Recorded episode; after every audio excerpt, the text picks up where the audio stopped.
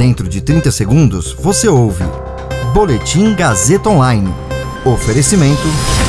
Se você tem muito o que dizer e quer escolher uma profissão para dar voz às suas ideias, a Faculdade Casper Libero é o seu lugar. Jornalismo, publicidade e propaganda, relações públicas, rádio, TV e internet. Todas as possibilidades abertas. Acesse casperlibero.edu.br e conheça as infinitas rotas que o mundo da comunicação oferece. Comunicação é mais do que uma escolha, é um modo de existir. Agora você fica bem informado e atualizado. Está no ar o Boletim Gazeta Online. Ministério do Trabalho diz que Brasil abriu 372 mil empregos formais em agosto. IGPM tem deflação de 0,64% em setembro, mas ainda acumula avanço de quase 25% em 12 meses. Eu sou Caio Melo e você ouve agora o Boletim Gazeta Online. De acordo com informações do Cadastro Geral de Empregados e Desempregados, o CAGED, divulgados pelo Ministério do Trabalho e Previdência, a economia brasileira gerou 372.265 empregos com carteira assinada em agosto. A geração de empregos formais em agosto deste ano é o melhor resultado desde fevereiro deste ano.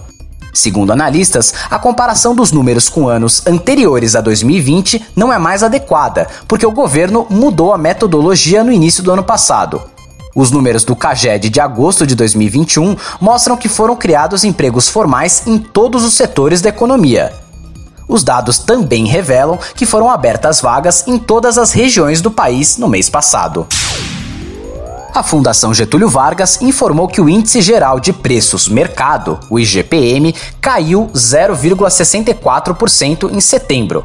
Trata-se da primeira deflação desde fevereiro do ano passado e da menor taxa mensal desde agosto de 2019. Com o resultado, a inflação do aluguel passou a acumular alta de 16% no ano e de 24,86% em 12 meses.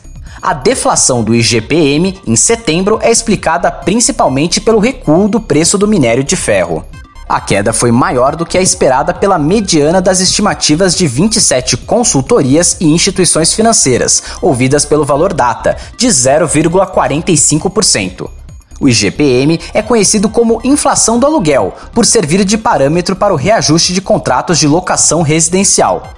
Além da variação dos preços ao consumidor, o índice também acompanha o custo de produtos primários, matérias-primas e dos insumos da construção civil. Esse boletim contou com suporte técnico de Nilson Almeida, supervisão técnica de Roberto Vilela. Coordenação: Renato Tavares. Direção da Faculdade Casper Liber e Gazeta Online, Wellington Andrade. Você ouviu Boletim Gazeta Online. Para saber mais, acesse radiogazetaonline.com.br.